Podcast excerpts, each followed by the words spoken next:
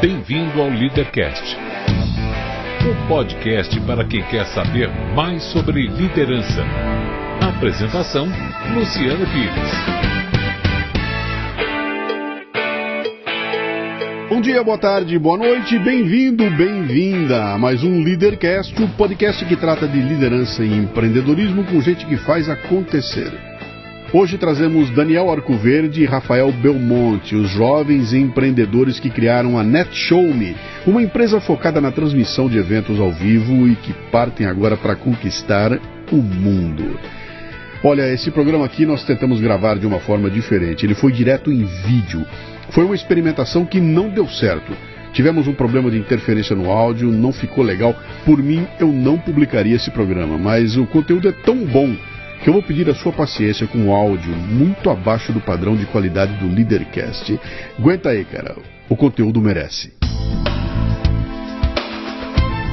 Este não é um programa de entrevistas, ele não tem perguntas programadas, não tem roteiro definido, é mais um bate-papo informal com gente que faz acontecer, que vai para lugares onde nem eu nem meu convidado imaginamos. E por isso eu não me limito a fazer perguntas, mas eu dou meus pitacos também.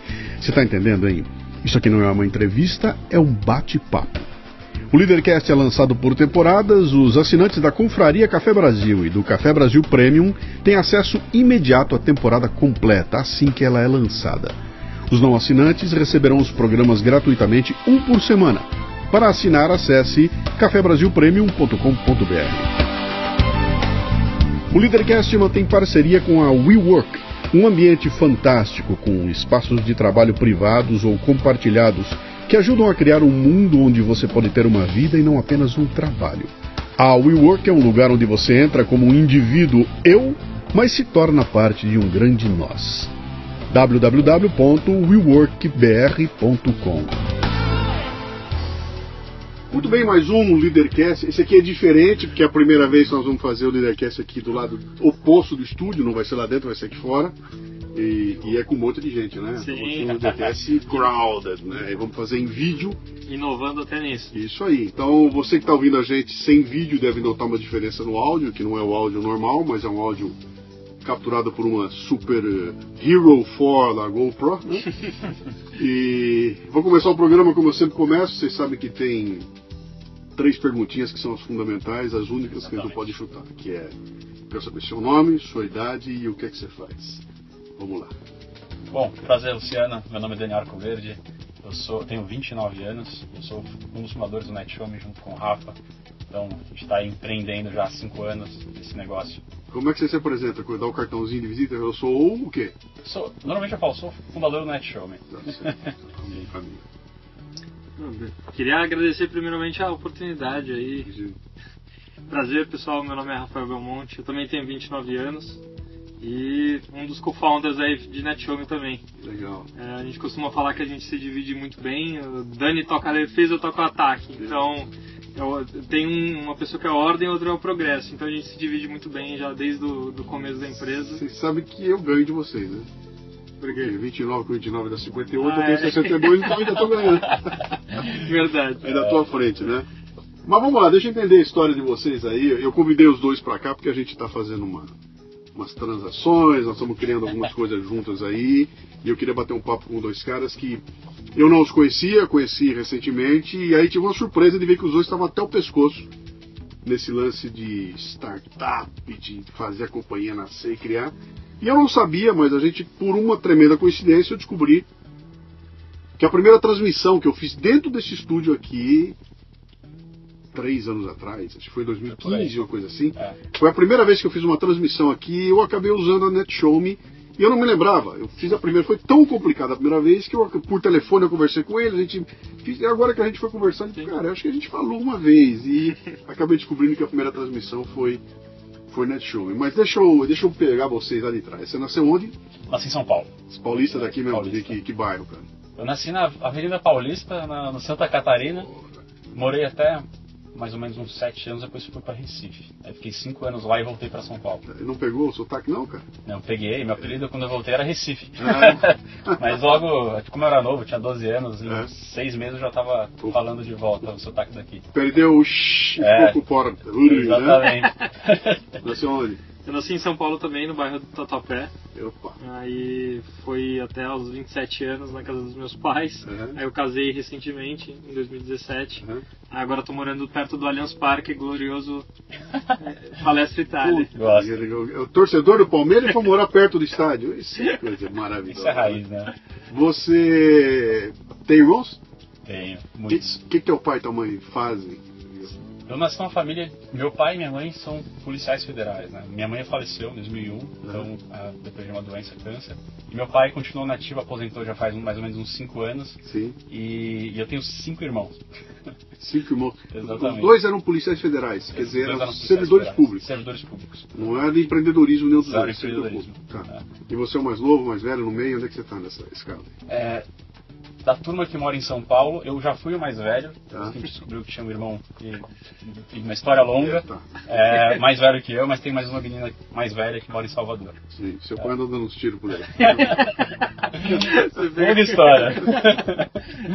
Você tem irmãos? É, eu sou filho único, Tá. mas é, minha- meus pais tiveram um filho antes de mim e acabaram perdendo. é, mas filho único, é, ao lado do Tatuapé. E costumo falar que eu não tenho tanto o hábito assim de filho único mesmo. Eu era mais despojado, querendo estar com os amigos. O que, que o seu pai e sua mãe fazem? O que, que eles faziam? Né? Sim, meus pais são advogados, Uhum. é, só que só minha mãe exerce a profissão de direito. Ela é advogada de marcas e patentes, de propriedade industrial. Tem, Pai- a, pró- tem a própria banca dela? Tem o próprio escritório Tá. dela e, por sinal, a nossa advogada de marcas. Legal. Ela que fez o registro do Netshow Legal. lá em 2013, um pouquinho antes da gente efetivamente. Começar, Não, né, operação. foi 2011 ainda o registro. A gente ainda registrou quando a gente estava na época da, da GV, estava na faculdade. É, e meu pai acabou indo para o ramo de gráfica. É, ele acabou exercendo direito comercial durante dois, três anos depois de formado. Mas a família dele tava, ele tinha uma gráfica na época. Ele acabou é, entrando na parte da, do, do comercial, de vendas gráficas. Aí acabou crescendo, aí acabou saindo da, da gráfica dos pais, do- da família, e indo para uma gráfica que está até hoje, está há 32 anos. Bom, tem, tem um bichinho de empreendedor aí. A tua família Tem, tem, tem, total. ali, tem um bichinho. Dos dois, né? Legal. Minha mãe também está com o escritório dela já há 20 anos e meu pai empreendendo aí num setor que ladeira abaixo, né? Que é o setor de indústria gráfica. É. Então tá tendo que reinventar, tirar leite de pedra aí. É, eu vi, eu comecei dentro de gráfica, cara. Eu comecei dentro de jornal, dentro de. E, e vivi é, o, auge dessa, desse período aí, né, cara? Eu fazia pestape com cola de sapateiro. Entra no Google depois pra ver o que era, mas olha, lá atrás, bicho, né? Nos bons tempos. Qual era o apelido que você tinha quando era moleque? Tive vários durante a vida. É, criancinha, já Bem fui molequinho, bem molequinho. cabeça. Cabeça. Caraca, uma não cabeça um pouco Sim, e o teu? avantajada. Cara, eu nunca, assim, fui de ter muito apelido, assim. Era mais Rafa, acho que o meu nome já era convidativo a encurtar. Eu, eu não lembro de, de ser chamado de alguma coisa. Ah, minha cabeça também, minha cabeça é um pouco avantajada, mas era mais uma zoeira do que, tipo, um apelido de que todo mundo me chamava de cabeça. O que, que, o, que, que o cabeça queria ser quando crescesse, cara? Quando era moleque, eu jogava bola, adorava que ser jogador de futebol. Isso moleque, eu tô dizendo até uns 7 anos de idade. Sim. Depois é, eu comecei a, a entrar no ramo da música, porque por um momento eu quis ser um rockstar. Tive banda por quase uns 8 anos, banda de colégio. Sim. E, mas entrei no ramo do. Fui estudar administração de empresas, eu sempre tive muito apreço. Olhava é, empreendedores, histórias de sucesso, via Foi. que muita gente bem sucedida. Foi intencional, então, essa tua escolha de, Foi, foi. de um dia parar. E essa seria- seria a próxima pergunta, Sim. tá? O que, que eu vou ser quando crescer? Você olhou para aquilo e falou, vou fazer administração. Eu olhava muita pessoas, amigos da família, alguns parentes, eu via que todo mundo que estava no ramo empresariado, pessoal de indústrias diferentes, tinha um sucesso e eu achava interessante, eu, eu admirava. E só que quando eu fui para a faculdade, por muito tempo eu nem pensava em empreender. Eu pensava em virar, entrar no mercado financeiro para virar banker, trabalhar em algum fundo, e a gente acabou tendo por esse caminho, né? Uhum. No começo da carreira. É, mas a gente não aguentou e o bichinho do, do empreendedorismo, e a vontade de, tec- principalmente de é, olhar o que estava acontecendo com a internet e motivou a gente a largar tudo e Nós, entrar nós nesse vamos, ramo. nós vamos cutucar É. isso aí. E aí, o que, que, o, que, que o Rafinha queria ser quando crescesse? Cara? Cara, é, desde piloto de rally, É. é, de jogo de, de videogame, eu me inspirei em, ah, quero ser piloto de rally, porque eu via que era muito mais difícil que ser um piloto de Fórmula 1, Uhum. muito mais difícil ser um, um piloto de Stock Car. Eu queria ser piloto de rally durante a- até os, sei lá, os 8, 9 anos. Até a hora que eu joguei um joguinho também de, de videogame, de Playstation, chamado Harvest Moon. É, esse joguinho basicamente você herdava uma fazenda toda quebrada da- do seu avô. Sim. Seu avô faleceu, eu tenho, tinha toda uma historinha, você herdou essa fazenda dele. E aí você encontrava a fazenda com toda a necessidade de ter que reconstruir. Uma fazenda que estava dando, assim, estava zero, é, dava prejuízo, é, aí você tinha que começar do zero a, a plantar algumas coisinhas, ou algumas verduras, aí você vendia para o mercado, tinha os preços que você colocava. Enfim, um joguinho de Playstation que já começou a instigar no quesito de, de, empreender, de empreender, me via sempre tentando zerar o joguinho, né, que é chegar até o final dele de maneira mais eficiente, ou seja, como que eu conseguia bater o, o recorde do joguinho no menor tempo Quer dizer, é possível. um, é um- é um insight legal, né? Quer dizer, você, a partir de um videogame, Sim, você começa a ter uma ideia de que, cara, dá pra vou fazer uma empresa funcionar aqui. É, comigo eu sempre me inspirei muito, eu sempre gostei de jogar videogame. Hoje, por incrível que pareça, eu não gosto mais. Uhum. Acho que porque eu joguei muito é, na infância. Não, não é por Mas isso. Não é por isso, não. não? Eu vou te contar por quê. Tá. É, mas Harvest Moon, é, joguinhos de, de você conquistar as coisas e ir crescendo, eu sempre gostei. Tipo, Gran Turismo. Uhum. Gran Turismo é um jogo de carro que tem até hoje, que deve estar no Gran Turismo 7, sei lá. Eu jogava o 2, 3. Que você também começava com 10 mil moedas, dinheiros, e aí você comprava um carro ruim. Aí você ia nas corridas, ganhava dinheiro, aí você comprava carros bons. Uhum. Aí você ia disputando corridas melhores. Tipo, Esse tipo de jogo eu sempre curti. Sim. Então eu já o fui. do business, né? É. É. Deixa eu contar por que você não joga mais game. É. Então Cara, casei. Aos, 20, aos 29 anos de idade, bicho, você tá com o pé lá embaixo no acelerador, mas então o pé já bateu, não tem pra onde passar. Vocês estão a 180, o, a- a- como é que é o odômetro lá, o bicho já, já explodiu, cara. Vocês estão a 500 por hora. E se tem o bichinho do empreendedorismo, cara, você quer fazer acontecer, bicho. O negócio de vocês é fazer acontecer. E o tempo de vocês é pra produzir alguma coisa, cara.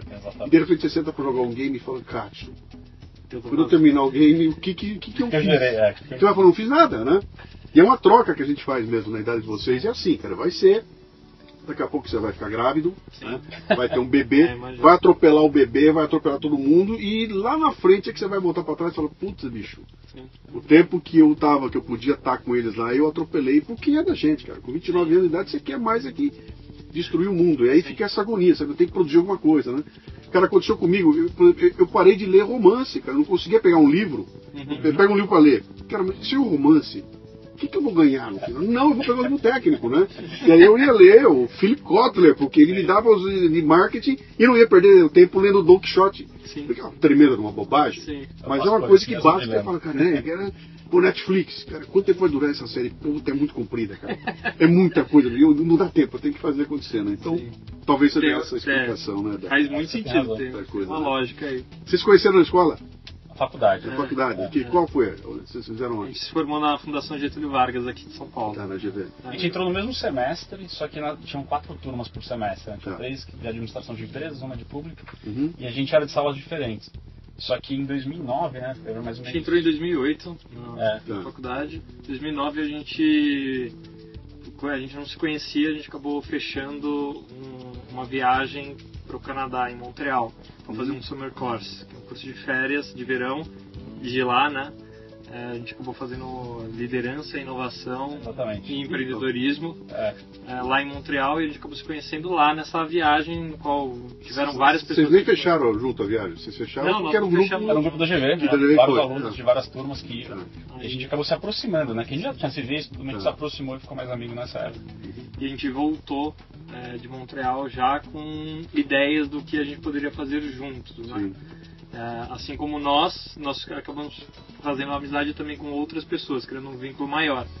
E foi eu e o Dani mais uma pessoa que a gente resolveu criar já na volta de Montreal, ou nos meses na sequência disso. A gente criou algum, uma aplicação para os alunos muito parecida com o início lá do Facebook. A nossa proposta naquele momento era ajudar os alunos a conseguirem melhores descontos nos restaurantes, nos bares próximos à faculdade e principalmente de compartilhamento de resumo.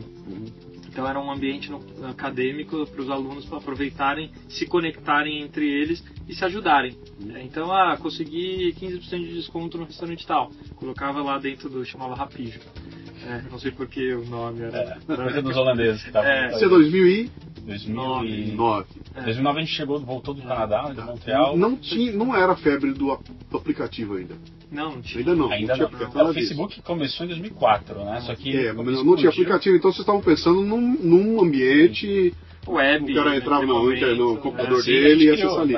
Nem no smartphone era. Nem no smartphone, não, zero smartphone. Tá. É, nessa época, até eu lembro, acho que foi 2010, 2009, é, o Zuckerberg foi na GV Uhum. e eu, tive, a gente, eu entrei na sala lá no, no Salão Nobre, assisti uma palestra dele e aquilo tudo motivava, né? Você fala, cara, Sim. o Zuckerberg tá aqui na sala e tava começando a explodir o Facebook, né? Naquele momento eu acho que não tinha nem 10 milhões de usuários. Eu acho, nem que, isso. acho que tinha uns, tava na casa uns 30 milhões na 30 época, mas ainda era muito pouco. É. Tava, Sim. é, e, e aquilo motivava muito. Né? E a gente se conectou com alguns holandeses que tinham competência técnica, porque Uhum. dois administradores de empresa, fazendo negócio de internet, a gente não fazia ideia era, é, de desenvolvimento. Essa, parte técnica vocês não tinham a Zero, pegada zero. na. TI. Mesmo no- Vocês não são bichos de TI que vieram, vocês são Não. de administração. De administração. Pô, isso é interessante. É, E aí na época tinha uns holandeses lá que eles criaram um site, colocaram no ar, a gente colocou, tinha muito aluno de fora, de São Paulo, o pessoal tinha problema com acomodação, a gente colocou um lugar lá, um mapinha para os alunos compartilharem quarto nos apartamentos, para os outros alunos poderem alugar.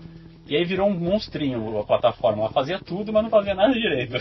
É, Ó, esse programa aqui vai dar samba, porque quem ouve o Leadercast está acostumado a ver porradas de caras de TI uhum. que sentam, tem uma ideia, querem montar um negócio e quebra a cara porque não tem a parte de administração. Exatamente. E hoje a gente inverteu o jogo. Eu tô com dois caras de administração, cheio de ideia, que para montar vai ter que usar a moçadinha de TI, né?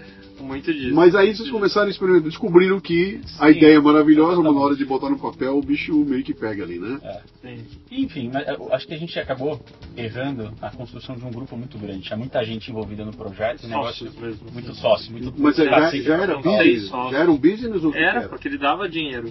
É, Aí já dava dinheiro? já, já gerava dinheiro, porque o que acontecia? O- chegou num nível de ter tanto aluno usando é, que a gente começou a cobrar dos restaurantes os descontos. Ou seja, para o restaurante estar listado dentro do site, a gente cobrava 500 reais por mês, mil reais por mês para divulgar aquele, aquele restaurante, aquele bar Dentro da GV, dentro é, do sistema da gente, GV. a gente fechou na época, lembrando agora, você está fazendo um exercício É. de lembrança aqui. A gente fechou patrocínio com academia. A academia pagava 1.500 reais, mil reais na Pô, época Em 2009, cara?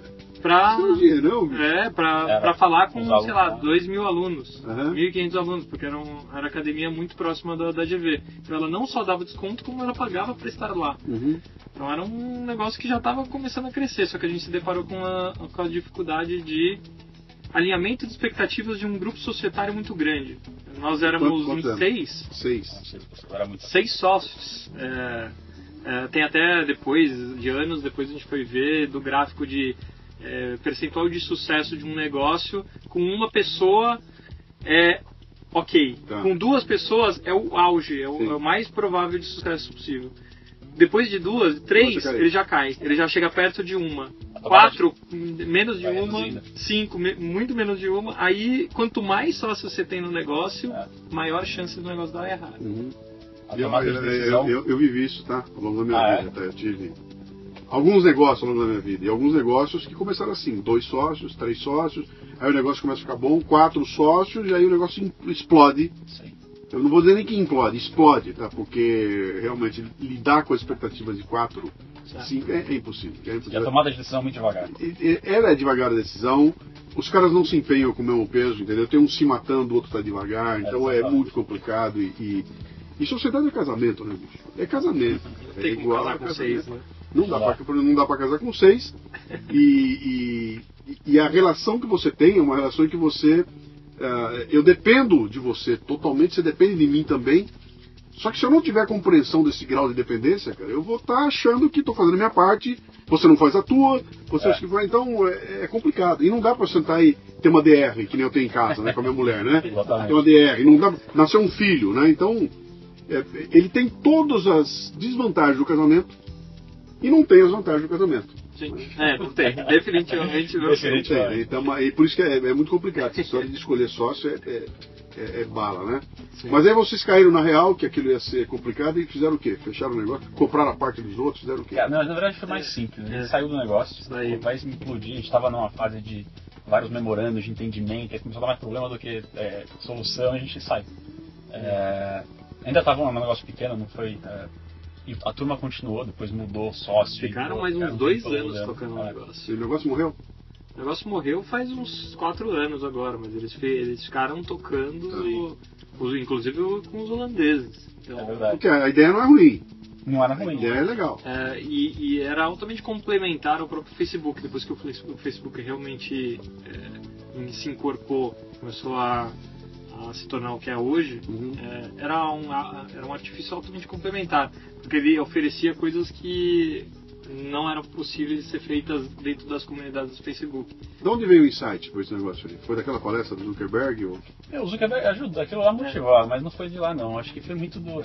É, a gente tinha um, outro cara que estava no grupo com a gente, toda hora puxando ideia, conectando gente e nas discussões surgiam algumas ideias. Uhum. E a gente vendo a dor, principalmente dos intercambistas que chegavam, que não tinham acomodação, a turma de fora, é, é, questão de resumo, que eu até tenho um pequenininho, eu vendia resumo. sim, sim, sim. Então tinha toda essa, essa história. É, a gente falou, pô, vamos, vamos juntar. Só que eram muitos problemas que a gente queria resolver ao mesmo tempo numa plataforma única. E do outro lado estavam nascendo e florescendo as redes sociais que tem toda a lógica de efeito de rede. Quanto mais gente você tem lá dentro, maior o benefício. Então, quando você junta tudo, a gente olhava a visão, olhava o que estava acontecendo societário, não fazia sentido continuar. Uhum. Então foi um pouco desse. E até tá chegou no momento da gente repensar o que a gente queria na vida profissional, porque chegou no momento de ter que estagiar. É, essa é, é a pergunta, essa é a pergunta que viria agora. Quer dizer, você quando tira um diploma, um certificado de administrador de empresa, cara, o mundo é o limite, você não tem limite. Você pode fazer o que é você quiser, cara. É. Eu vou montar um pet shop a dirigir o homem descendo em Marte, né? Qualquer coisa dessa cai o administrador, né? Então, tem o mundo na tua frente, né?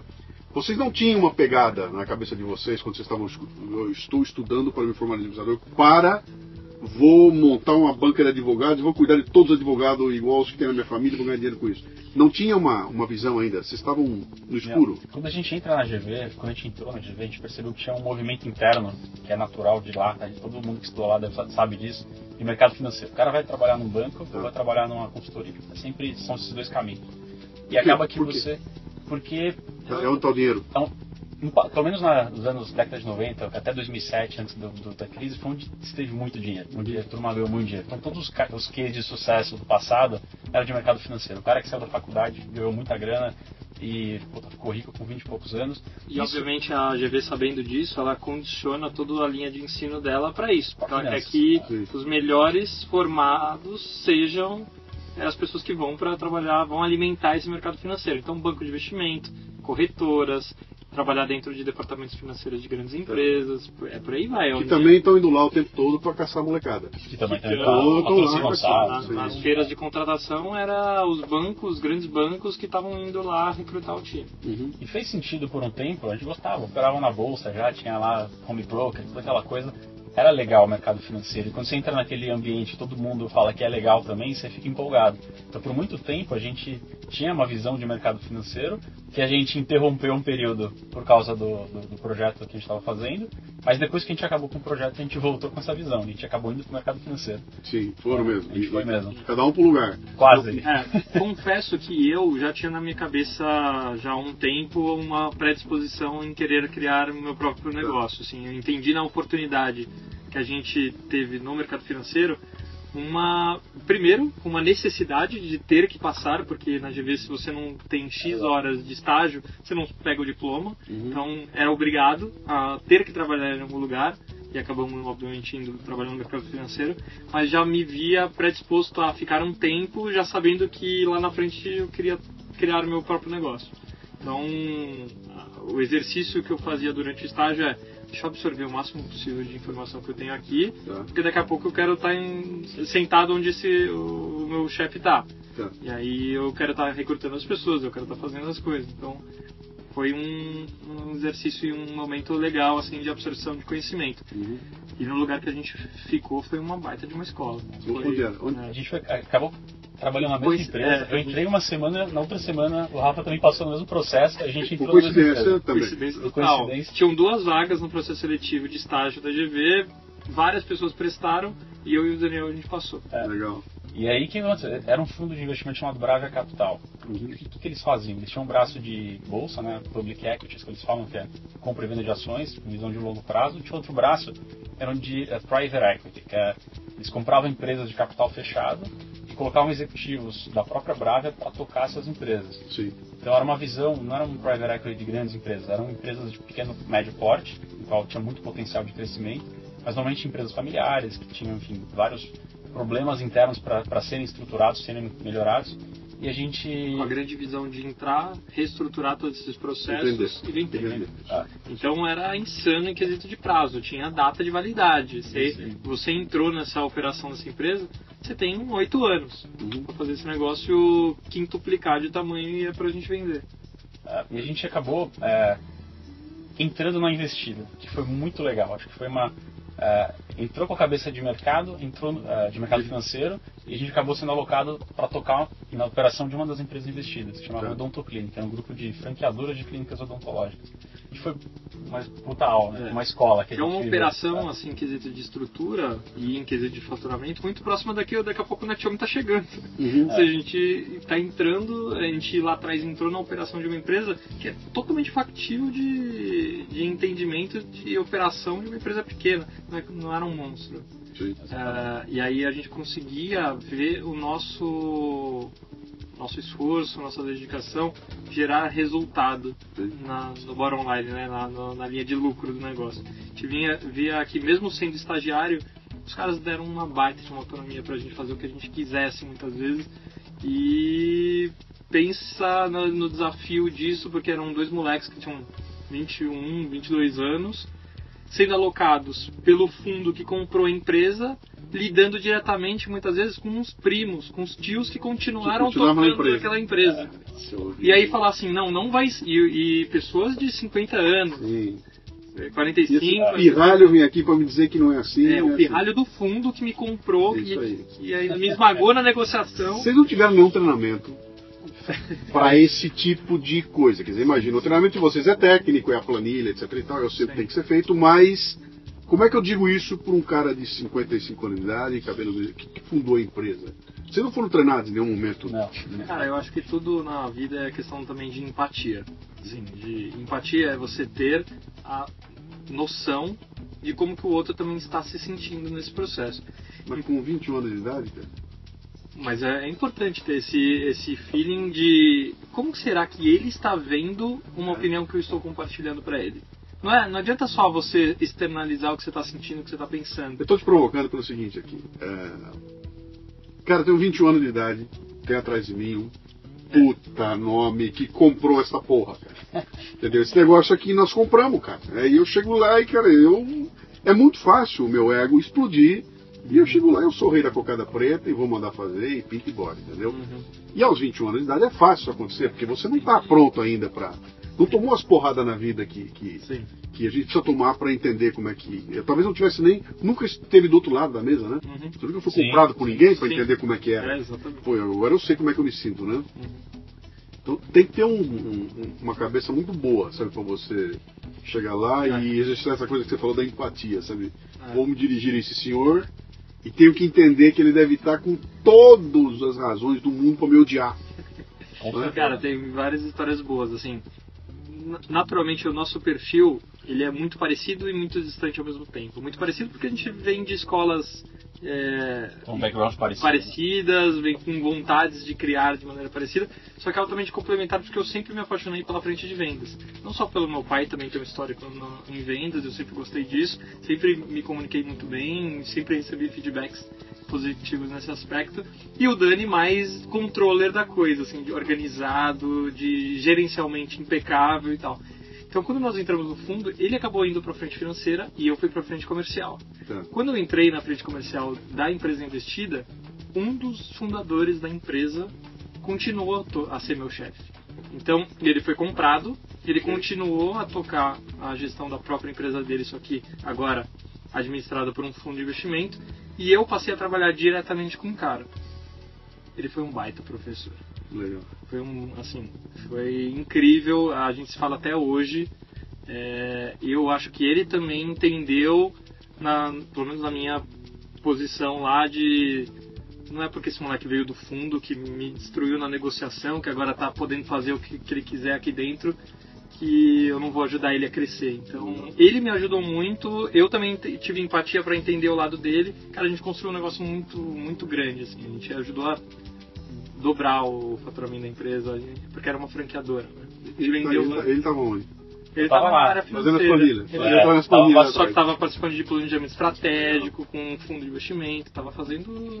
A gente tava, eu acho que a gente teve bons professores. A liderança do fundo, os caras eram um altíssimo nível e eles ah, tinham muito ah, contato com a gente, contato direto, todo dia a gente estava do lado dos caras e eles acompanhavam a gente. Eles queriam que a gente crescesse exatamente para assumir a liderança e eles poderem ir para a próxima empresa. E isso acabou acontecendo. Várias, várias pessoas da nossa geração que estavam no, no fundo, incluindo eu e o Rafa, é, pouco antes da gente sair da Brava, a gente recebeu proposta para virar sócio. A gente acabou de, de se formar ah, na, empre- eh, na faculdade e o fundo efetivou a gente e convidou para virar sócio. Então, é, óbvio, tem toda uma questão de dedicação, de correr atrás, de estar lá, de fazer, de aprender, estar aberto para aprender. A gente falava que tinha, que tinha que ser esponja, tinha que absorver o máximo possível. Mas a gente teve bons professores. Eu acho que é, eu sou muito grato ao, ao Edu Sampaio, a toda a turma lá que é, foram foi uma escola pra gente. Acho que a gente se Quanto tempo preparou. lá? Dois Dois anos. anos, um pouquinho mais de dois anos. É pouca coisa. Bom, também. É, não, foi tudo muito eu- intenso. eu- pô, tá. A gente era aquele estágio que não era bem estágio. A gente saía da faculdade e trabalhava até a hora que tinha que trabalhar. É, não existia seis horas, assim. Nunca existiu, eu acho que nenhuma. 20 anos tem energia pra virar Tinha noite, energia, é. Porque hoje estágios são seis horas, né? A gente fala que tá Nutella. Agora está. Quando é que um vira pro outro e fala, meu, tô com uma ideia aí, vamos trocar uma, vamos trocar uma ideia. Quando foi que aconteceu essa? A gente tava, já estava trabalhando, estagiando na Brávia, é, e um dia a gente foi almoçar no Getulinho, que era o restaurante lá da GV, e aí eu cheguei com um jornal, tinha uma notícia nesse jornal falando assim, Sean Parker investe no Staged. O que, era isso? O Sean Parker era o cara que fundou o Napster, né? Sim. E revolucionou a indústria da música. Um dos primeiros investidores do Facebook. Sim. É, e o Staged era uma startup lá de Los Angeles, fundada por um cara que era músico, que ele estava fazendo shows ao vivo com a internet com venda de ingresso. Ou seja, o cara, é, o artista divulgava o show dele, colocava o preço do ingresso, ganhava dinheiro e o Staged ficava com um pedacinho. E aí a gente já estava nessa época, já nos, nos últimos semestres, não lembro se era sexto, sétimo, é, já é, puta, pensando, olhando, tinham vários cases dentro da faculdade de alunos que ainda estavam estudando, mas já estavam com startups crescendo. Primeira plataforma de crowdfunding do Brasil, da nossa turma, uma das maiores empresas de recrutamento e seleção hoje do Brasil, tudo da nossa turma. Então tinha muita gente já fazendo, já com a mão na massa, que tava, isso motivava, a gente olhava e falava, cara, que legal, os caras estão construindo. Quando a gente viu essa startup lá do, de Los Angeles, que porra, tinha o, Sean Parker estava investindo, estava apostando naquilo, é, era uma mega oportunidade porque não tinha nada parecido no Brasil. Uhum. Então foi o momento que a gente olhou um pro outro e falou, cara, olha esse negócio aqui. Faz sentido pro mercado aqui, olhando por cima ainda, sem aprofundar muito.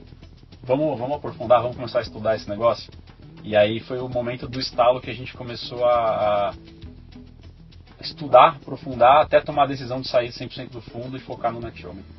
Que seria então, a, a- a princípio nasceria como uma plataforma para transmitir Shows de música. shows de música. De música. É isso aí. E a gente fez exatamente isso, a gente copiou, até a parte layout, a gente fez um negócio muito parecido. A primeira versão do Night Show Me era o que a gente chama de copycat, né? A gente basicamente Ctrl C, Ctrl V Sim. colocou no mercado. Sim. sempre com a predisposição de criar um ambiente no qual um músico pudesse se monetizar através do apoio financeiro dos fãs. É. Então, Quer dizer, não, não era necessariamente. Vocês não estariam transmitindo ao vivo um show que o cara está fazendo em algum lugar. Não. Ele Não faria o show para. para o online. Um negócio intimista. Imagina o artista Ok. na frente do notebook, voz e violão, e os fãs pagavam ingresso. Sim. E além do ingresso, eles podiam dar gorjetas, né? Tipo, O cara Pô, isso é muito ia legal. dando dinheiro ao vivo. Quer dizer, o cara vai fazer para eles, não é que você está aproveitando a. A, a gente sempre teve dificuldade no começo para explicar o que a gente fazia. Era muito longa a explicação, Sim. né? Teve uma matéria de revista que falou Netshow é uma empresa que digitalizou o chapéu de praça. Falei, faz sentido. É, é, chapéu de praça é um negócio meio ruim. Mas é exatamente isso. Os O que é fãs. chapéu de praça, cara? Chapéu, chapéu de praça. Pra... E o chapéuzinho que o cara põe quando ele conta ali. É, sabe, Boa, digitalizou o chapéu da. Tá É. certo, tá certo. As pessoas É. podiam pagar o Botar quanto elas quisessem pela aquela arte cristã que ela estava vendo. Sim. Mas né, a gente sempre ficou muito orientado, a, sempre teve essa postura muito orientada a cliente, assim, a gente sempre ouviu muito o que os músicos estavam nos, nos passando de mensagem. Essa era a pergunta que eu ia colocar pra vocês. Quem era o cliente de vocês? Era o músico ou era o cara que ia. Era muito mais um Pagar. fã do músico, Era o fã do músico? porque se o, a gente podia ter mil transmissões, só que se nenhum fã pagasse para aquela transmissão, a gente não faturava. Não nada. Tá. A gente ficava naquele modelo, naquele momento com 20% de tudo que o artista faturava. Uhum. Então era um ganha, ganha, ganha. É, para nós era 20% do faturamento da tradução. Para o músico, ele estava monetizando em algo que ele estava fazendo no sofá da casa dele. Sim. Ah. E para o fã, ele estava vendo uma exibição que não ia acontecer. Sim. E ganhando recompensas, né? É. Porque a lógica, como estava crescendo o crowdfunding no Brasil, a gente olhava o modelo, o cara apoiava, ganhava uma recompensa e.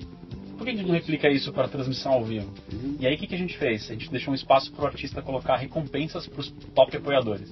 Então o cara falava assim, "Ok, o cara que mais der dinheiro ao longo da transmissão Vai levar ganhar- essa camiseta que eu tô usando aqui levar- tocar, aqui, exatamente. assinatura. Já Tá. teve de tudo que você pode imaginar. Eu lembro o Não. primeiro grande show que a gente fez foi uma.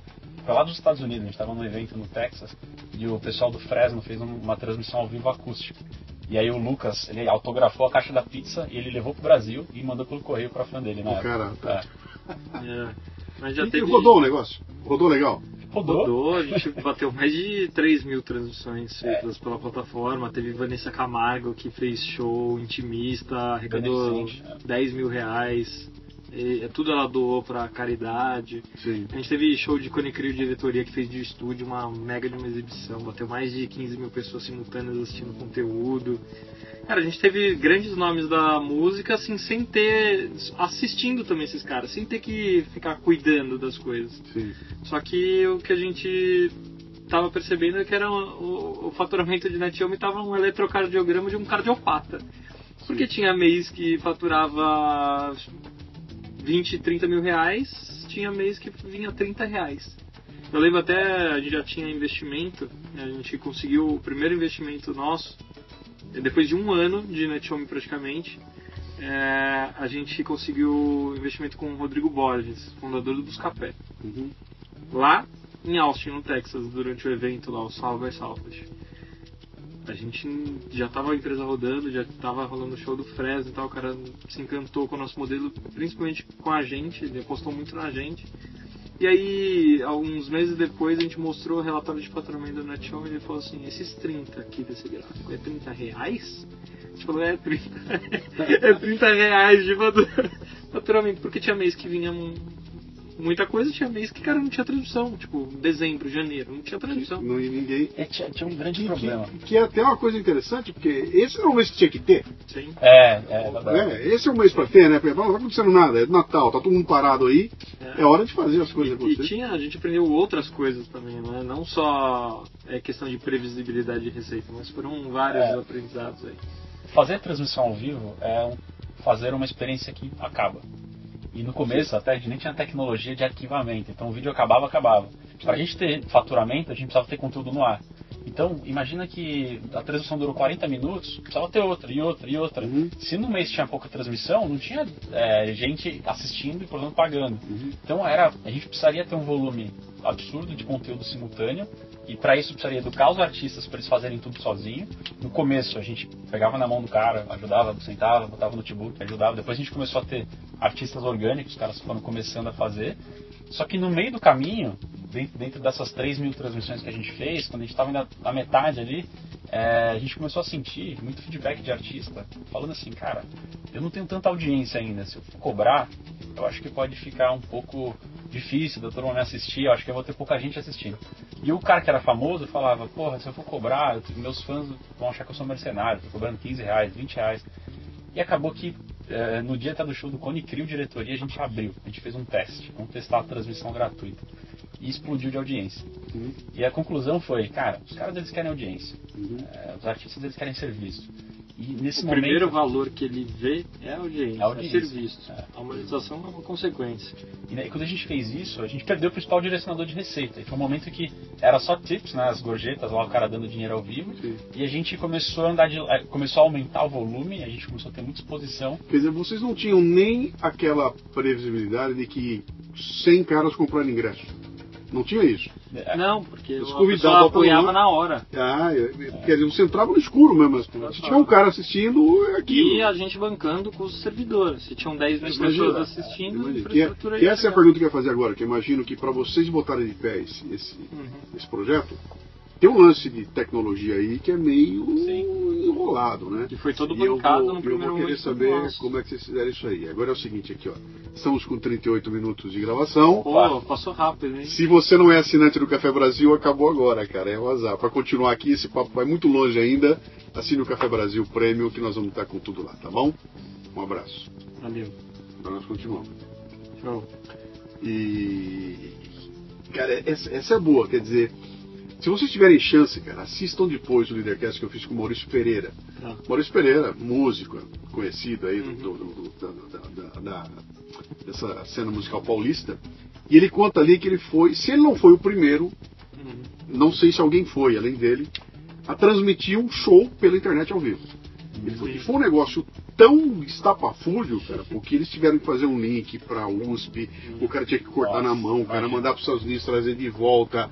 E ele fez um show ao vivo da, da maneira mais é, enlouquecedora. Quando você ouve ele contando aquilo, você fala, meu Deus do céu, como é que faz um negócio desse aí? Ah, vocês estão contando uma história que acontece em 2009, Não, 10, 2013, quando a gente começou a empresa. 13. Então já já tava tá- chegando 4G, Isso, já ótica, tá, já isso aí, já tá um pouco melhor. De plataforma só tinha Twitchcam. Então, mas É, é isso que eu ia é. perguntar pra vocês, quer dizer, vocês vão fazer uma, uma transmissão ao vivo usando a internet, quer dizer, cara, tem Sim. que ter um cabo, tem que ter o local, tem que ter aquela coisa, tem que estar tudo armado lá. E vocês não tinham esse background de TI, foram buscar onde? Pô, A gente começou, é, a primeira versão, dois administradores de empresa, Isso. zero de tecnologia. É, a gente contratou uma software house é, de Porto Alegre para construir o que a gente chama de a primeira versão do produto, né? a versão inicial. Tá. E a gente, como administrador, você fala, quero fazer tudo, né? Uhum. É, porra, vamos ter que ter, a plataforma tem que ter todas as funcionalidades, é um negócio mais complexo. Depois a gente vai aprender que não, precisava ser o máximo enxuto possível para a gente poder aprender e desenvolver as coisas, as novas ferramentas. Mas enfim, a gente lançou a plataforma, a gente tinha um desenvolvedor da software house alocado no começo, nos primeiros três meses, e nesse meio tempo a gente foi, é, a gente contratou um cara para montar um processo seletivo para contratar um desenvolvedor, para ser nosso desenvolvedor é, interno. Tá. Porque a gente não fazia ideia de como avaliar um cara técnico. Não tinha um copycat para esse caso. Você não podia olhar lá fora, o cara fez lá fora e falou, eu quero aquele modelinho, trazer para cá e pôr aqui. É, dava pra olhar, É. mas tem muita coisa, como é que faz? Dá pra olhar como que, a fazer uma engenharia reversa, né? sim. Como é que você desenvolve? Você precisa ter competência dentro de casa. Sim. E aí a gente montou o processo seletivo, a gente contratou o primeiro desenvolvedor nosso, né, o Nicolas, que virou nosso sócio ah, um- algum tempo depois, um cara espetacular, que deu um mega é, fit cultural com a gente, ele tinha a nossa pegada. Uhum. né? E desde então a gente começou a construir um time de tecnologia interna. A gente internalizou todo o processo e o negócio foi funcionando. Só que quando a gente fala de tecnologia, a gente está falando de software. Você tem outro lado, que é o lado que você falou da internet. Sim, sim. É que isso, né, no primeiro momento, a gente dependia 100% da, da conexão do- da casa do artista onde ele estava fazendo a transmissão. Uhum. E a gente passou por. Porque nem Ah, dá pra Deus. contar quantos perrengues foram de, de transmissão. Teve um dia que eu tava aqui perto no estúdio, numa, num show de um artista que é, é o Thiago York, ele tá famoso, ficou muito famoso. Na época ele época tava ele não era começando, ele não tava tão famoso ainda, ele já tinha uma comunidade muito engajada.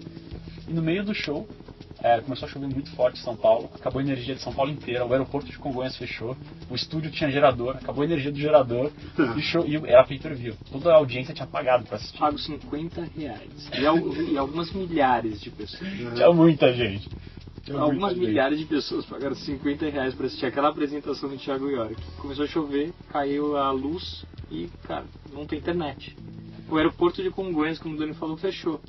E aí, pra avisar essas mil pessoas. Cara, a gente acordou no dia seguinte Gestão de crise. com, é, no Reclame Aqui, cara. Todo mundo. Todo mundo me quer meu dinheiro de volta. Essa empresa que pegou os meus 50 reais. Nossa, no começo era muito perrengue. A gente é? passou por vários. Né? Cara, e, e tinha acab- acabado na, internet, a luz. O que, que eu vou fazer? O que você faz? Não tem, não tem o que. não- Você não tem como antecipar esse nível. Você até deve ter pensado, bom, Sim. se acabar a luz que tem. Tem o gerador. Tem o gerador, pô, né? Mas não tem internet. Sim. O E show fisicamente acabou, imagina o show online. Sim. Não, foi, essa Eu- experiência foi. foi Mas aí, você, que eu imagino o seguinte, eu estou tentando eh, eh, entender ah, esse desenho que vocês acabaram fazendo aqui, que eu imagino que o que vocês têm hoje, aquilo é no embrião. Dizer, Dali, Uhum. vocês migraram para cá hoje lá, né? Uhum. E acho que vocês logo notaram que deviam ter algumas frentes para ser resolvidas. Então, do ponto de vista da administração, eu tenho alguém que cuidar das finanças, alguém tem que cuidar de vendas, alguém tem que cuidar da RH e assim vai, né? Do ponto de vista do negócio, cara, deve ter um núcleo de tecnologia foda, Uhum. deve ter um núcleo de comercial foda, né? Sim. Que, que é diferente do núcleo do financeiro. Então, Totalmente. é, é, esse, o negócio de vocês, vocês conseguem enxergar esse tripé ou esse quadripré? é, Uhum. como, é, como é que é? Como é que é o, né, o negócio na NetShow? Essa, essa história de que transmissão de coisas ao vivo. né? Co- Como é que ele compõe? Tá. É, primeiro, é, pela nossa cabeça ser de dois administradores de empresas, a gente sempre teve o cuidado de crescer de maneira estruturada. Então, sempre os pés aí do negócio, é, sempre existia um cuidado muito especial na maneira como a gente faria a entrega daquele projeto para algum determinado cliente e principalmente o crescimento e evolução do empreendimento de maneira geral. A gente nunca cometeu o erro de crescer de maneira desestruturada. Acho que esse é um primeiro ponto também. Não, você vai ter que melhorar um pouco isso aí, que esse, esse tema é fantástico, cara. É, Isso é maravilhoso. É. O que eu converso com gente que o negócio nasce, começa a crescer e o cara implode O cara porque implode. ele não consegue, processo. não tem base, não, Sim, não tem a base, né? Exatamente. E aí a gente começou já a criar, entender qual que era a dinâmica da entrega e com, começar a criar as áreas. É, todo mundo- toda empresa mínima que é, que seja, ela começa com a área financeira, a área de marketing, a área de vendas e a área de entrega, vamos Sim. chamar. Sim. Obviamente a gente apelidou de outros nomes, que não nomes tão quadradinhos assim. Por exemplo, a área de entrega, ela é CS, é Customer Success, sucesso de cliente. Não é um pós-venda. É. Pós-venda, é uma gráfica chama de pós-venda. Não vamos chamar de, de, de pós-venda. A gente vai chamar de sucesso de cliente. É, e a área de vendas é a área de growth, é a área de crescimento, entendeu? Então, já que a gente está fazendo um negócio di- diferente, vamos dar, dar nomes diferentes para as coisas. Então, a gente foi entendendo a dinâmica do processo de entrega, na- nesse momento, já também entendendo que o nosso público já não era mais o músico, também não era mais a gravadora. Nosso público, naquele, num segundo momento, passou a ser o meio corporativo se nós queremos construir uma empresa sólida, previsível, a gente precisa construir uma máquina de vendas que, com clientes com, que consigam nos, nos dar essa previsibilidade. Qual o segmento que é? Indústria corporativa. Ela estava altamente sedenta por uma ferramenta de transmissão ao vivo que pudesse ter segurança da informação, que pudesse conhecer a audiência que estava consumindo o conteúdo, que pudesse possibilitar monetização e engajamento. Os quatro pilares a gente já tinha para a indústria musical, só que era um modelo de revenue share. Você acaba de me descrever o YouTube. No quesito. É... só, só que não. Hashtag só que não. Só que não, né? Acaba de escrever no YouTube, só que não, né? É, só que não. Porque eu imagino o seguinte, é, o que, que você me escreveu? Uma produtora com um caminhão de externa, É. que encosta lá na frente, bota um cabo, põe no YouTube, joga no ar e fala que tá tudo, É. tá tudo feito, né? E até porque é de graça, tudo é de graça, né? É, mas é interessante, porque eu imagino vocês modelando isso para vender para alguém. Um negócio que o cara. Você falou que vocês estavam sedento, mas eles não sabiam direito o que era, né? Eu estou sedento por quê? Eu quero fazer minhas reuniões, eh, né? É. Quero fazer. Uma apresentação trimestral de resultados. Isso. Não exatamente. posso usar o YouTube, me ajuda, pelo amor de Deus. É, é, é, de era aí a pegada. Esse, essa era a dor. É, Tá. no mundo da startup a gente fala de uma palavra chamada pivô, né? Quando Sim. você pivota a operação. A gente estava nessa onda de transmissão, transmissão, transmissão, Uhum. gerou muita exposição e as empresas começaram a se interessar pela ferramenta. Ela achava legal a ferramenta, só que a gente não tinha, você falou, a modelagem para o mundo corporativo. E isso vocês já tinham parado com a música? Ou, ou, ou um momento de tavam- transição. A gente olhando, a gente entendeu, né, em 2015, tudo, a, a- a novidade que as redes sociais estavam trazendo com transmissões ao vivo, e a gente viu que não fazia muito sentido eh, não ter pay-per-view, você a gente virou uma ferramenta de audiência, uma ferramenta de social. Sim. E aí quando eh, em 2015 a gente começou a fazer muita experimentação, no final de 2015, e as empresas começaram a olhar nosso produto e falar, cara, tem alguma eu quero, quanto custa para eu ter tal ferramenta, eu quero usar personalizado, tal, tal, tal. E a gente começou a estudar as dores do, do, do cliente que estava demandando, quais eram é, os benefícios que ele estava querendo comprar, quais eram os medos que a gente gerava na venda.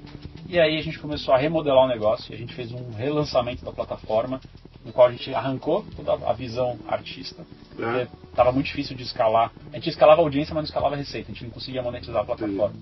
E aí a gente entrou no universo corporativo. Isso foi com em janeiro de, de 2016. É, Que acho que é mais ou menos, quando toca o telefone lá, vou ao sul do Café Brasil. Que exatamente. A gente tava um mega desafio, porque imagina, a gente tinha uma plataforma que ela era uma plataforma igual para todo mundo, gratuita, o cara entrava, fazia live. Quando a gente ia falar com a empresa, cada empresa tem uma, uma demanda diferente. Sim. É, a gente precisava modularizar todo o software para entregar da forma que a empresa estava demandando. E as dores que eles que- queriam resolver, de fato, eram muito relacionadas à segurança da informação, a, a escala. A empresa, ela muitas vezes olhava e falava, cara, eu não quero só o software, eu quero também o serviço, eu, quero, eu preciso da solução inteira. Eu, é, eu preciso que alguém faça isso para mim, eu não quero gerenciar vários fornecedores. Uhum. E aí a gente enxergou a oportunidade de é, uma grande oportunidade no mercado corporativo que tinha ninguém, assim, estava totalmente vazio, poucas empresas operando, a maioria pequenas produtoras, Sim. mas não tinha uma grande empresa é, olhando e operando nesse mercado de uma forma eficiente. Então foi o primeiro passo que a gente deu no universo do vídeo online, né? É, dominar a experiência corporativa de transmissões ao vivo. E aí foi o momento que primeiro semestre a gente focou muito no software, em 2016. Segundo semestre a gente começou a construir uma rede de produtoras ah, parceiras para a gente poder escalar a entrega. Então a gente começou a criar tudo que o Rafa falou, a maquininha de vendas. Então a gente começou a gerar muita oportunidade por meio de marketing digital, por meio de ah, relacionamento eh, e aí alimentar um comercial que começou a gerar volume para as produtoras que são parceiras. Então hoje a gente consegue operar eh, o serviço de, de transmissão ao vivo, software e a captação audiovisual e link de internet no Brasil inteiro Uhum. sem ter uma câmera no escritório, Até fora do Brasil. é, até fora do Brasil. é, pegou contas internacionais como Oracle da vida. A gente faz produções completas em Cidade do México, Buenos Aires, Sem ter, Bogotá. sem ter uma câmera. é, Ano passado foram exatas 3.300 transmissões ao vivo feitas sem uma câmera dentro do nosso escritório. E aí tem- isso é uma inversão do jogo. Porque normalmente o que acontece? É uma produtora que tem milhões investidos em equipamento Isso. e fala, pô, vou transmitir evento ao vivo, né? Isso. E vocês inverteram o jogo. Falaram, não, pera um pouquinho, nós, nós, somos o. Já- A inteligência é nossa. olhando a nova economia, né? A economia Sim. com- compartilhada muitas vezes. O Uber é a maior empresa de transportes e não tem nenhum carro na frota. Uhum. Airbnb, a maior empresa hoteleira, não tem um ativo sequer de hotel. Isso aí. A gente hoje é a maior é, provedora de ser- soluções de transmissão ao vivo sem ter nenhuma câmera no escritório. Sim. Perfeito, cara. É um caminho Muito que bom. é muita experimentação e teste, né? A gente Imagino. começou lá com um show, aí vai testando, aí tira o pay-per-view, aí tenta, a gente tentou muito trabalhar com influenciador digital, aí veio o corporativo e a gente viu um mercado gigantesco pouco explorado. Uhum. Aí foi o momento da virada. A empresa que estava andando de lado começou a crescer rápido. Vocês saíram do B2C para B2B. Exatamente. Total. Foi, foi, foi. Exatamente isso. Foi- Não tem mais B2C. Não tem mais Você não tem B2C. mais. Agora, Agora, é B2B. é. Tá. Aí tem que falar na versão Não, então, 3. eu, eu imagino, Sim, né? sim. porque não se abandona. O B2C tem um negócio de escala que é maravilhoso. Exatamente. Pô, É, o exatamente. B2C é o, é o que há. Eu- eu- cada um me pagar um real, eu fico milionário. Sim, Se sim. cada um pagar um real, né? E o B2B não. E a outra coisa, B2B, se eu perco um cliente, eu perco um- É. uma fatia grande, né? Sim. No B2C, se eu perco um carinha, entra outro também. Então, há, é, é, é, ou seja, é, ninguém abandona, né? Uhum. Eu imagino que vocês vão voltar a isso aí na, na sequência, né? Mas antes de voltar, deixa eu, deixa eu cutucar vocês. Então essa coisa começa em 2016 e vocês vão expandir para valer em 2017, é isso? É, Realmente Esse negócio multiplicar a empresa algumas vezes em 2017. Isso aí. E aí vocês se, cinco vezes o condomínio da empresa. se se deparam com a necessidade de crescer. Vou ter que crescer. Já não somos mais 3, 4, 5, agora a gente tem que ser. Sei lá quantos. Quantos são hoje? 30. 30. É. Então, É, indo até o final de março para 40. Pois é. E aí vem essa decisão do crescimento que traz junto uma dor desgraçada, né, cara? Porque. é, dizem até os, os caras, eu estudei isso na minha época lá das administrações, que fala o seguinte, que o limite de uma empresa é 500 pessoas. Passou de 500, esquece, porque aí você já não pode chamar pelo nome, você não tem mais olho no olho, a coisa desanda, porque com 500 é uma loucura, né? Sim. E hoje em dia, 500 já é gente É. pra cacete, cara. É, é muita gente, né? Eu tô falando do ponto de vista da manufatura ali atrás, Sim. na minha época lá, né?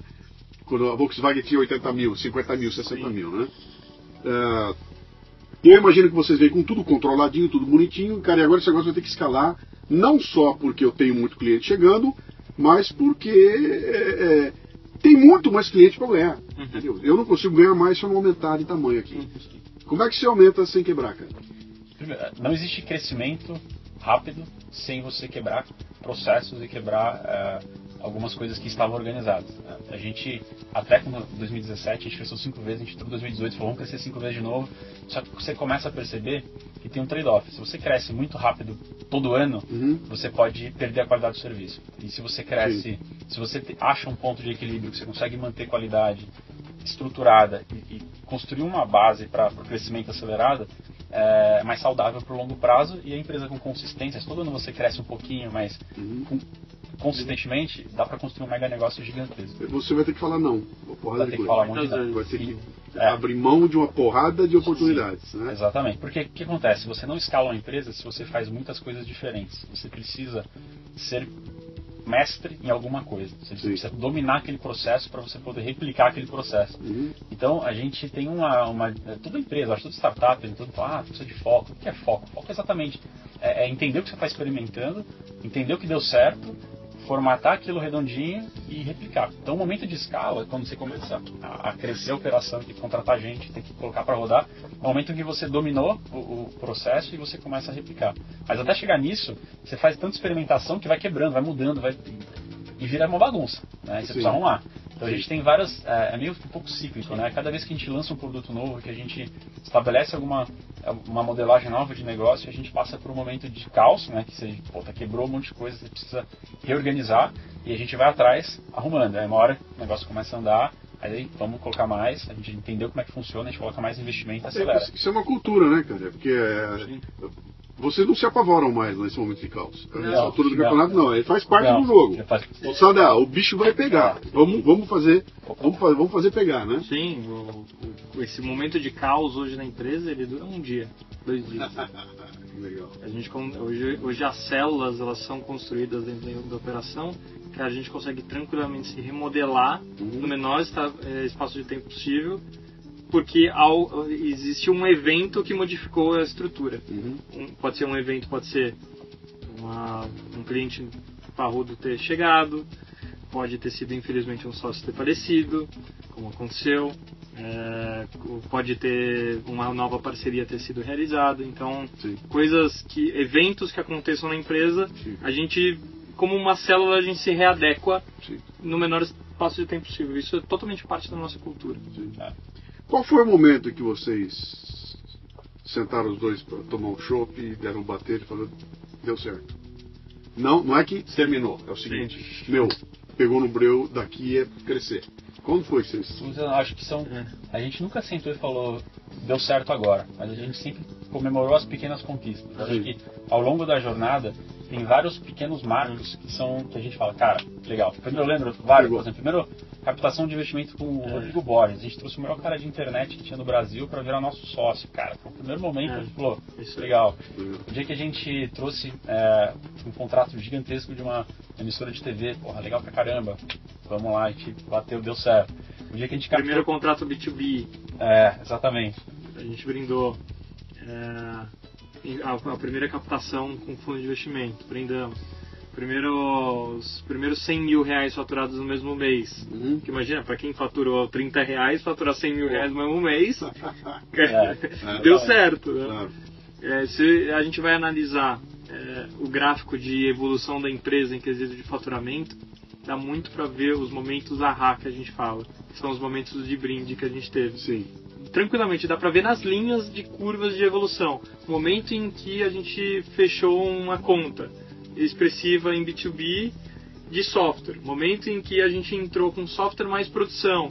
Momento em que a gente olhou para o negócio macro e a gente propôs o OTT. Então, é, as grandes linhas e mini conquistas que a gente teve nessa jornada, elas foram sim é, comemoradas, mas não como um brinde tipo a gente, a gente não, não considera ainda que o negócio deu certo. Voltei, é, a gente não tá é que terminou, aqui é, na zona pegou no breu, daqui, daqui para cima, né? daqui é, para daqui para longe, né? É, se a gente sempre achar que não, a situação não está confortável, é, não, isso é o ideal.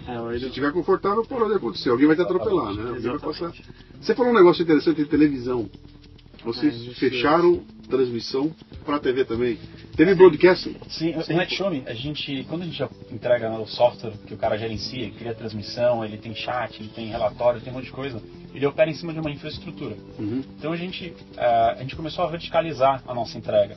Então hoje a gente entrega toda a infraestrutura de distribuição de vídeo para 24 por 7, qualquer emissora hoje tem uh, conteúdo rodando na internet, não só em canal aberto, canal fechado, mas também Sim. aplicativos, uh, smart TVs. Então a gente também fornece esse tipo de tecnologia para emissoras de TV. E, e aí em cima dessa infraestrutura a gente tem o nosso software e em cima da camada de software tem a questão do serviço, né, uhum. via rede de produtoras que a gente homologou pelo Brasil e alguns países aí na América Latina. Sim. Pô, que legal, cara. Isso aí. Bem. Sem ter uma câmera em casa. Sem, Sem ter uma câmera em casa. Isso aqui é legal. É isso aí. Muito bem, aí vocês começam a se coçar, porque vamos buscar mais gente aí, vamos buscar é. outro tipo de. É. Vamos sair dessa história das grandes corporações, que ali tá legal, tá andando. Sim. Tem outras coisas precisando aí. Como é que foi essa que, que, como é que desperta essa ideia de que. Primeiro que no universo corporativo a gente conseguiu grandes contas importantes, recorrentes. O que, que acontece quando você consegue uma grande conta dessa? Se a empresa realmente usa o seu produto. O que acontece com uma plataforma de vídeo de transmissão ao vivo quando usa-se muito?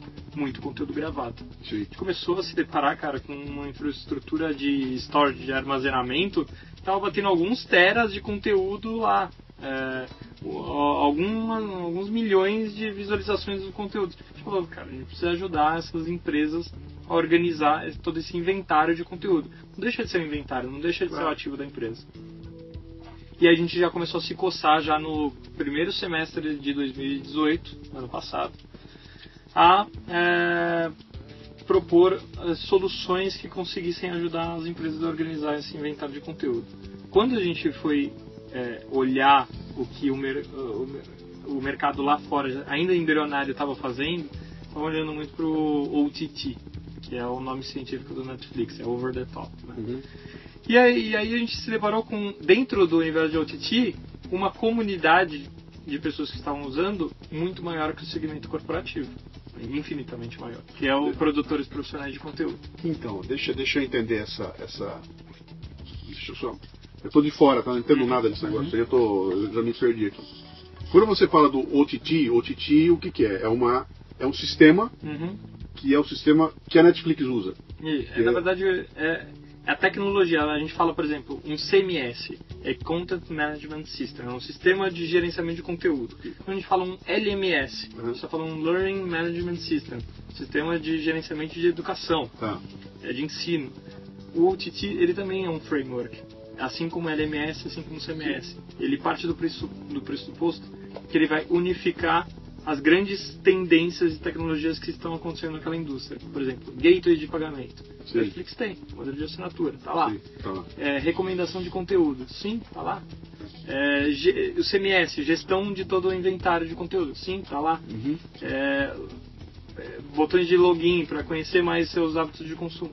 Ou seja, o, o OTT, além de ser o que existe de mais inovador nessa indústria, nessa vertical, ele concentra todas as grandes inovações. Entendi. Ele é meio que o one-stop shop do negócio. Ele é, é a loja que você vai encontrar tudo que você precisa, tá no OTT. Uhum. E o Netflix foi o grande é, evangelizador dessa, desse novo framework. Né? Só que para ele mesmo, ele criou o próprio OTT dele. O nosso olhar é, eu tenho certeza que um Santander precisa ter o próprio Netflix deles. Porque o- o- a gente já sabe que eles têm dores de gestão de é, conhecimento interno dos colaboradores. Então, você está tocando num, num assunto aí que é uma coisa fantástica, cara, que é o seguinte. Ah, esses caras, essas empresas, esse pessoal de- do, do mundo dos negócios e tudo mais, nunca se viu como um gerador de conteúdo. Eles não, se, eles não se veem como isso, né? Uhum. Na verdade, quando precisa de conteúdo, eles buscam alguém que faça. Exatamente. Ele não reconhece o que ele produz ali. Ele não, o treinamento que ele deu para aquele cara, aquilo nunca virou nada, né? Aquilo é, ó, eu treino o cara e. Ele acha que o, o- a atividade principal dele é o varejo. Ele é, Sim, se acha um varejista, sim. ele não se acha A- um produtor de a- aque- conteúdo. Aquela cultura, aquele conhecimento, ele nunca foi transformado em algo que eu possa ir na prateleira e pegar, espera um pouquinho, vou pegar aqui. Eu sempre busco alguém para fazer para mim, né? E essa coisa está dentro da minha empresa. Na minha cabeça, está na minha experiência, que sempre foi relegada para segundo plano. E o que vocês estão contando para mim aqui agora é que há uma mudança no mercado cultural. Quer dizer, as pessoas estão começando a ver que cara tem um puta valor Uhum. nessa cultura que está na mão da empresa. Ela só não está formatada, ela está largada, ela está perdida em vários lugares aí, né? E o senhor Luciano Pires, que tem 60 anos de idade, que está sentadinho na mesa lá, tem um cabedal de conhecimento do negócio que nunca foi passado de forma nenhuma. Não virou nada, não virou um blog, não virou nada. E de repente esse cara senta, grava um vídeo. Uhum. A, a história é- é- já tem a definição perfeita. São as receitas da minha avó. É. Um dia a velhinha morre É. e as receitas foram É. tudo embora, cara. Porque ela não Exatamente. deixou, não deixou isso pra ninguém, né? Na visão do seu cliente, na Sim. visão de quem consome o conteúdo, qual que é o grande desafio? Qual que é a grande dor? A gente hoje está vivendo num mundo em que informação está altamente dissipada Uhum. e pulverizada num nível em que 99% é lixo. Sim. Onde eu estou disposto a pagar para ter 1% de qualidade? Isso aí. É isso, essa é a mentalidade e, da e pessoa. qual é o grande lance aí? E Não, é- você não está pagando pelo conteúdo. Você está pagando por quem vai selecionar esse conteúdo. Exato, autoridade no A assunto. Curadoria, que é o grande nome. É, Vão escutar de montão, que todo mundo vai falar que vai entrar na moda agora. tem. É a curadoria, né? Você não Que é- aguenta mais consumir conteúdo ruim. Sim. Até É porque isso. hoje é, é, é, todo mundo é produtor de conteúdo, então o volume de conteúdo está crescendo exponencialmente. E a capacidade de consumir conteúdo ela é linear. Uhum. Então você precisa curar conteúdo para consumir aquilo que é bom. Sim, E, e até porque você tem um problema que não dá pra você esperar pra ver se o conteúdo é bom, né? Uhum. Deixa eu Não começar dá, a ver. dá. Deixa eu começar a ver esse vídeo aqui, né, 10 minutos depois ficaram, pô, é ruim, É. perdi 10 minutos. Sim. Não dá mais tempo. Tempo é né, principal. É, é- é isso aí. Né? E aí vocês olharam pra isso e entenderam que tem um monte de gente produzindo conteúdo. Só no universo corporativo já dava para construir uma empresa gigante, que é a nossa realidade já de algum tempo. né? Quando a gente olhou produtores profissionais de conteúdo, dá para construir algo muito maior do que o meio corporativo. Então, a gente passou a olhar quem estava fazendo isso no mercado Uhum. muito bem. Paralelamente, caso não desse certo essa estratégia, fazer dentro de casa. Mas a gente encontrou uma sinergia muito grande com uma empresa de Natal eh, e a gente acabou fazendo essa compra dessa empresa, trazendo o time Legal. executivo dela e trazendo os clientes e trazendo toda a tecnologia e o know-how que eles já vinham estudando isso há muito antes do que nós, Uhum. muito tempo antes do que nós. Quando despertou a fagulha do Titi, ele já estava com um produto já com alguns clientes. Uhum. Exatamente. Então deixa eu explicar pra você que ainda não pegou a, a jogada aqui. Ah, um produtor de conteúdo sou eu. Luciano, que estou sentado aqui produzindo conteúdo e usando as, o que eu posso fazer aqui. Então eu, eu vendo uma palestra para uma empresa, eu, eu, eu, faço um vídeo, coloco aqui, etc e tal. Uhum. E um belo dia aparece alguém com um esquema de assinatura recorrente uhum. e eu olho para aquilo e imagino que talvez, de repente, possa ser viável eu passar a ganhar dinheiro com assinatura recorrente. Você que está vendo a gente aqui sabe o que é o Café Brasil Premium. E para eu colocar o Café Brasil Premium no ar, existiam alguns relatados aí à disposição que eu podia usar, Hotmart, esse tipo de coisa. E eu optei por não usar os enlatados e partir para usar uma plataforma que pudesse adaptar a mim. Né? E aí encontrei uma turminha de Natal, blá, blá, blá, que criou todo esse projeto para gente do, do, do, Café Brasil Premium, de toda essa, essa, essa estrutura que está crescendo. E a gente acabou se cruzando no meio do caminho. Então, como eu estou lá dentro, e esse material tá, é, uma semana atrás a gente sentou para conversar, e a Netshow me adquiriu aquela empresa, então agora quem está cuidando desse projeto para mim é a Netshow me e é muito interessante porque a gente está no momento de começo de festa, né? Sim. A Netshow me chega não é para pegar um negócio que está explodiu, não, está tudo começando, nós estamos tateando, né? Isso é uma característica legal que é, é, é tudo que está sendo desenvolvido está desenvolvido na base do trial and error, né? Pô, não funcionou aqui, troca ali e não deu certo. Então Sim. não é, não foi um copycat, né? Não é todo mundo exatamente. E todo mundo aprendendo conjuntamente. Sim. É. E, e, vocês vêm com uma com uma expertise, né? Sem contar a estrutura. Vocês vêm com uma estrutura legal, que é muito maior do que aquela que existia. E com uma pegada comercial que lá não tinha, né? Sim. Você vê com uma pegada agora aí que, cara, já tem uma carteira de cliente para distribuir? Tem prazo para dar certo, tem resultado, tem profissional e tudo mais. Tem investidor. E, e, e, vocês chegaram a, a vocês falaram para mim em algum momento da nossa conversa aqui que vocês trabalharam numa época com influenciadores digitais. Sim. Né? Sim. Lá vocês já sacaram essa turminha. Vocês sacaram lá atrás, o músico é um produtor de conteúdo, né? Sim. Influenciador digital é um outro produtor de conteúdo. Isso. E aí tem os Luciano Pires da vida que produzem ainda um outro tipo de conteúdo, né? Cara, esse universo é, é infinito. É. Isso é infinito. é infinito. É, obviamente a gente tem que voltar os passos atrás e falar também da qualidade desses conteúdos, isso, porque o que a gente vê, grande parte deles, é Sim. que várias pessoas que se dizem influenciadoras digitais basicamente elas fazem parte dos 99% do conteúdo ruim que Sim. faz parte do mercado, né? Sim. Então, o que a gente está vendo agora é que todo mundo pode ser um produtor de conteúdo. Sim. As plataformas digitais, elas é, democratizaram esse acesso. Então, a pessoa, ela parte do pressuposto que ela pode falar sobre qualquer coisa. Uhum. E ela não constrói uma, uma, um planejamento, uma estratégia baseado no que ela é autoridade para falar. Ela vai falando. Então, não me inspira uh, os canais que têm seus 10, 20, 50 mil acessos, mas que você olha a comunidade daquela pessoa e não te traduz por que, que a pessoa está lá é, seguindo aquela pessoa em si. Por que, que você está seguindo? Você não sabe. Você, ela não, não é referência em determinado assunto, ela não é autoridade naquele assunto. Então, as plataformas OTT elas têm ajudado a curar ainda mais todo esse movimento que tem dado em relação a influenciadores. Tem vários influenciadores, como você, que tem uma vertical que você traça e, e é aqui que eu vou ter. Então, o, o, seu público segue, sabe a vertical, sabe por que, que ele está te seguindo. vai fazer parte agora dos próximos anos, ligado ao, ao ecossistema de influenciadores digitais, eles começarem a se preocupar com isso qual que é a mensagem que eu passo.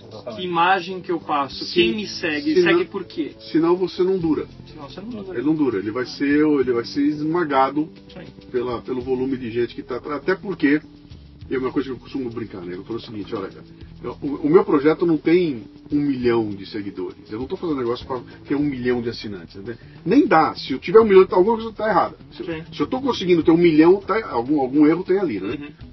É, o que, que, eu preciso ter? Eu preciso ter aqueles mil que me enchem o saco. Sim. Entendeu? Que é, é, o lance de. Isso aí eu, eu sentei para estudar muito, uhum. que é o lance da minha audiência é, é, que eu construí. Né? Então eu tenho uma audiência que é minha e que ela tem certas características e que me interessa esse tipo de audiência. Quem é a audiência é essa? É aquela do cara que eu sei que se eu piscar ele me pega. Sim. Entendeu? Uhum. Se eu falar uma bobagem, ele vem para cima, ele me pega. Uhum. Entendeu? Uhum. Ele, ele, me obriga a querer mais. Esse cara cresce comigo. É, ele, ele, ele, tá me ouvindo há 10 anos. Uhum. E esse cara cresceu, bicho. Eu não Sim. posso mais usar a bobagemzinha que eu usava lá atrás, porque esse cara já passou. Uhum. E ele vai falar, meu, o que mais que tem aí? E eu sou obrigado a estar crescendo, ele me empurra para cima. Né? Uhum. Então, isso é um círculo virtuoso, Uhum. que é um negócio fabuloso, cara. Como eu falo, os caras falam, pô, você passa o dia inteiro. aí." Cara, eu tô me divertindo de montão. Vocês me obrigaram a ler um livro. Olha que fantástico. Vocês me por causa de vocês, eu tenho que ler um livro todo mês, eu tenho que fazer o sumário do livro, eu tenho que escrever. Pô, cara, eu nunca li um livro desse jeito, entendeu? Sim. Então, eu sou obrigado a fazer, e isso me joga um patamar para cima Você não precisa ter. que essa seleção que você falou acontece quando esse, esse, esse- esse, eh, vou usar a tua palavra, esse ecossistema começa a funcionar. Então, eu costumo, o que, que o ecossistema do Café Brasil está funcionando? Ele é assim, né? as pessoas começam a se trocar ideia, a querer mais, a cobrar de mim, a exigir posturas. Né? Eu não posso abrir mão de alguns, alguns princípios que eles sabem que eu tenho. Tem uma comunidade, né? Exatamente. Pessoas que se engajam, se interagem entre elas. Estão e- lá e esperam determinado tipo de coisa. Essa, esse tipo de coisa eu sei que eu não vou ver na página do Luciano. Entendeu? E- Ele E não tá falou tudo isso. bem. Ele não falou isso. Ele não falaria isso, né?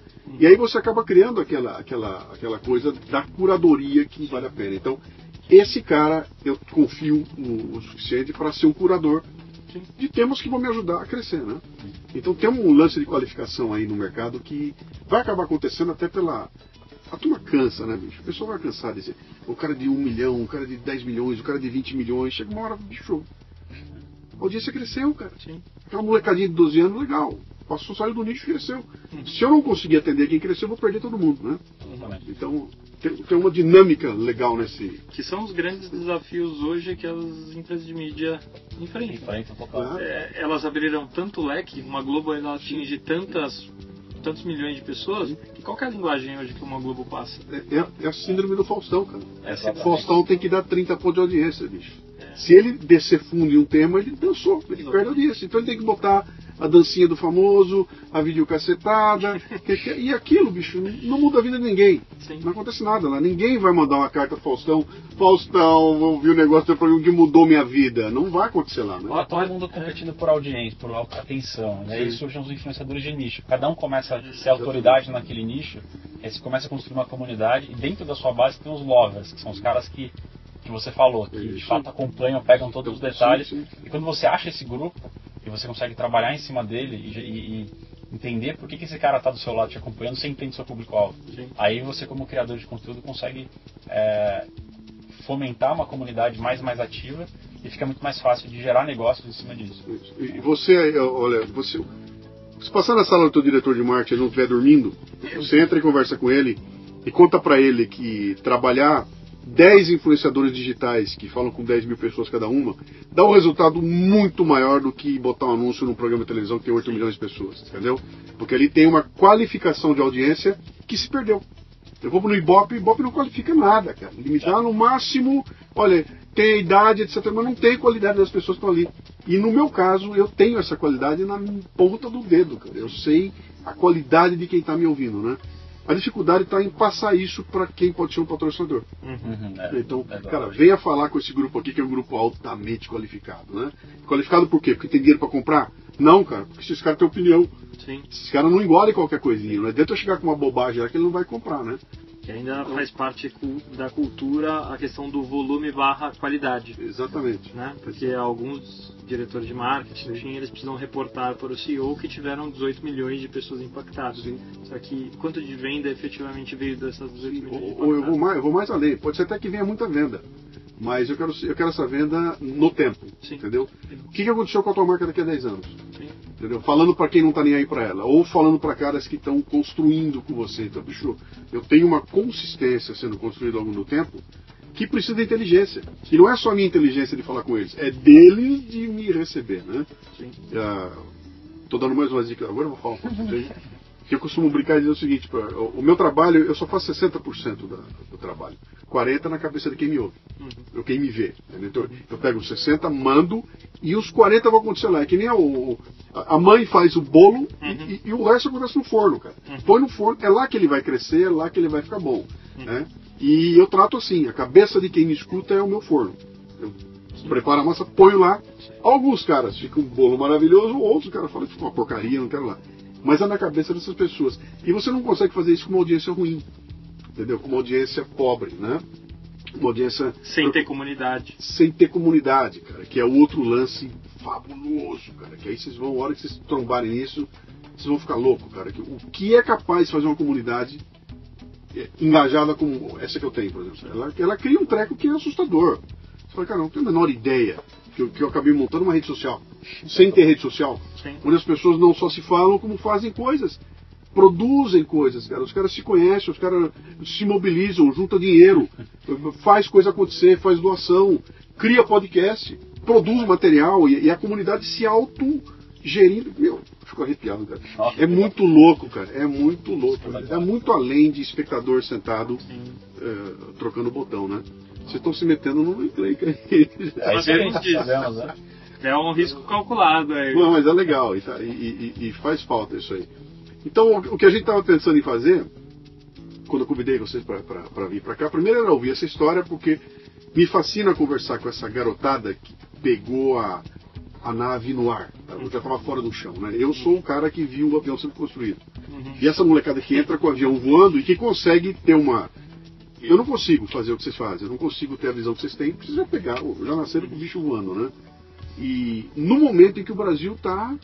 Cara, startup parece que é igreja, né? Tá- é, todo mundo fala em startup e dá a impressão que todo mundo pode ficar rico, que todo mundo pode dar certo, e que empreendedorismo é o negócio e que está tudo resolvido se você for empreendedor.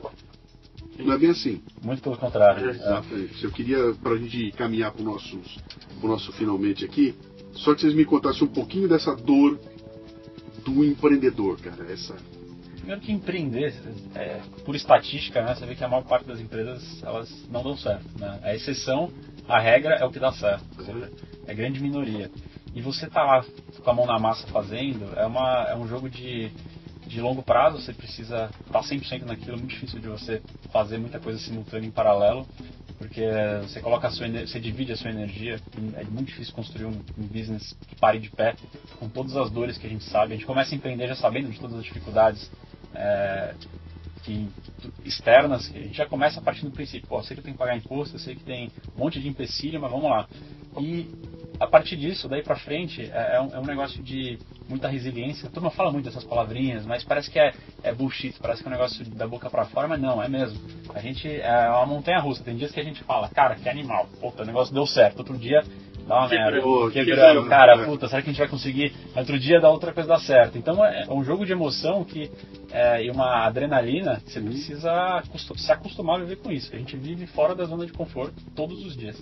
É, quem está acostumado lá, grande empresa, trabalha, Estabilidade. estabilidade Dia tal. 15 está na conta Puta, lindo, né? Tem 30 É. dias de férias, etc e tal. E tem muita gente que vem para esse segmento achando que agora não tem mais chefe.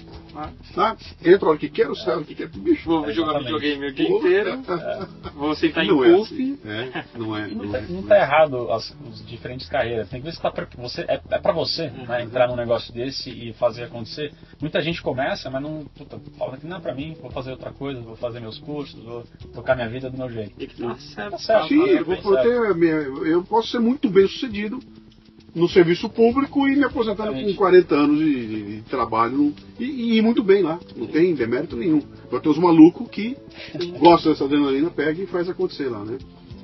Quem quiser conhecer então, vamos lá. Quero saber como é que funciona isso aí. Vamos lá, eu, eu- eu procuro o que aonde?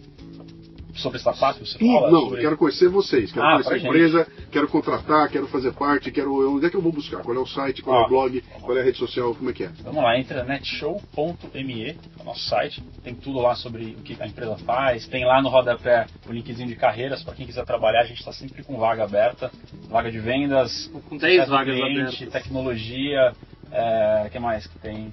Canais, canais, vendas. bastante coisa. Por que essa tristeza que você falou quando eu tô com 10 vagas Não, estamos com 10 vagas sedentos, assim, né?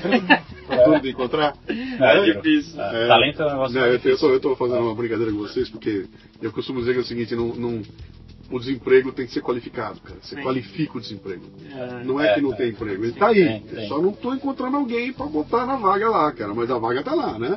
Ela tá ali, né? Então, netshow, netshow.me, o show me é S-H-O-W, né? Isso. Netshow.me, M-E, tá. Isso. Rede social, tudo igual? Tudo igual, É. né? Show me no, tu- no Twitter, link- é, Instagram, LinkedIn, você acha fácil. Tem nossas redes também pessoais, eh, Daniel Arco Verde no LinkedIn, Rafael Belmonte no LinkedIn também, então a gente posta bastante coisa por lá. Maravilha. Ajudando não só empreendedores que, assim como nós, estão querendo construir negócios, uhum. crescer seus negócios, mas também a galera que está um passo antes ainda pensando no que vai fazer da vida, né?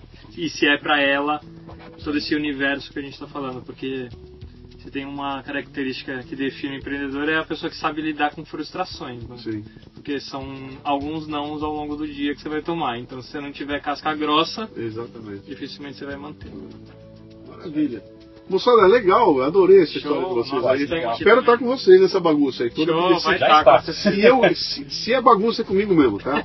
E aí usei vocês para fazer um teste aqui, a gente nunca gravou dessa forma aqui, acho que isso aqui pode ser uma virada no Leadercast, sabe? A partir de agora ele deve ficar deve ficar diferenciado aí. Conta com a gente Obrigado também. pela visita. Valeu, Parabéns a vocês pela história de vocês. Eu espero que a gente faça barulho acontecendo. Não, com certeza. Olha aí, ó, Leadercast com imagens, né? A partir de agora mudando as cabeças ou tratando de liderança e empreendedorismo na veia.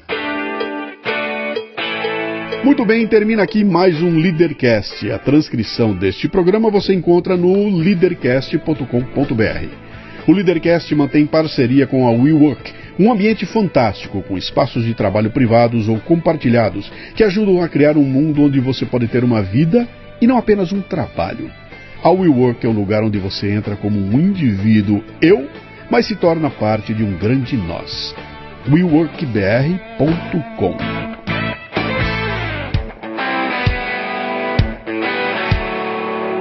Você ouviu o Leadercast com Luciano Pires. Mais uma isca intelectual do Café Brasil.